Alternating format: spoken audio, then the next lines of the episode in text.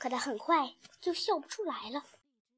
他突然意识到，天已经很晚了，又冷又黑，自己还在一片陌生的林子里，身无分文，饭饭没有着落，远离的朋友，远离自己的家。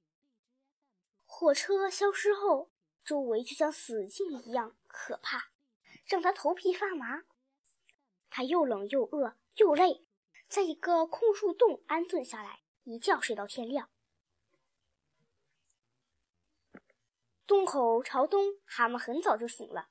一来太阳光太刺眼，二来脚趾头冻得厉害。他坐起来，揉揉眼睛，捏了捏冻得生疼的脚趾，一时弄不清楚自己在哪儿。他扫视了周围，没有发现熟悉的铁窗户，然后他猛然一惊，什么都想起来了：他如何被追捕？但这是最幸福的一点，他自由了。自由这一个词，就算是顶上五十条胆子，一想到外面的世界，他从头到脚都暖和起来，抖抖身子，拿掉了头上的枯叶，收拾整齐以后，他兴冲冲地站到了阳光里。这个夏日的早晨，整个世界仿佛都是蛤蟆的。滴着露水的林地里一片寂静，只有他独自穿行。公路旁边出现了一条河，运河拐了一个弯儿。蛤蟆看见一匹马走了过来，身子向前弓着，好像在想什么。他的脖子上套着缰绳，绷得紧紧的，但却在滴水。绳子的另一头。水更是密密麻麻的往下滴。蛤蟆让马过去，站在原地，看命运会把它送到什么地方。河面上出现一个可爱的漩涡，船上有一个健硕的女人，戴着遮阳帽，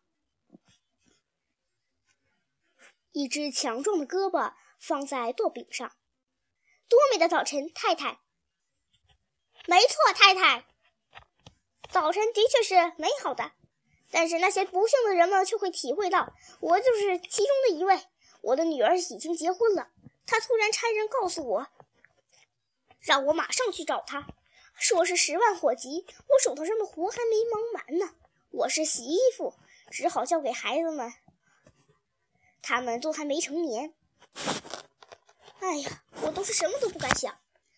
那。你女儿住在什么地方，太太？就在河边上，离一个蛤蟆宫特别近。你听说过这地方吧？蛤蟆宫，巧了，我也正想去那边呢。就在蛤蟆宫上游，剩下的挺好走的。你坐我的船过去，我不收钱。他把船驶到岸边，蛤蟆高兴地上船坐下。船夫说。您说您是洗衣服的，我敢说这是非常好的职业。这么说不冒失吧？这应该说是全世界最好的职业。蛤蟆神采飞扬，太好了。嗯，这些活是不是都让你亲手干呢，太太？船夫恭敬地问。哦，我还催了姑娘呢，有二十来个，从早干到晚。不过你知道他们什么德行吗？一群懒家伙。不过我敢说，你一定有办法收拾他们，都是懒骨头。你愿意洗衣服吗？非常喜欢，简直着了迷。我的手一泡在洗衣盆里，就像上了天堂一样。我也一样。船夫若有所思，应该是咱们俩的福气。为什么呀？你什么意思？您看我，我也喜欢洗衣服，和您一样。说到洗衣服，不管我喜不喜欢，我都得洗。我的丈夫就是不愿意干活，非要我来这么嗯驾驶船，结果我都没时间做我喜欢的事情。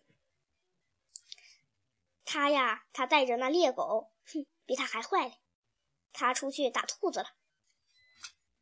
这眼前的衣服呀，我还不知道怎么洗呢。别想衣服了，还是想想兔子吧。他们一定能打到一只又肥又嫩的兔子。你有洋葱吗？我的心思全在衣服上面。这么幸福的事情摆在眼前，你怎么会有心思谈兔子呢？船的角落里有一堆脏衣服，您只要挑选一两件，把它们洗干净，就可以好好享受一番。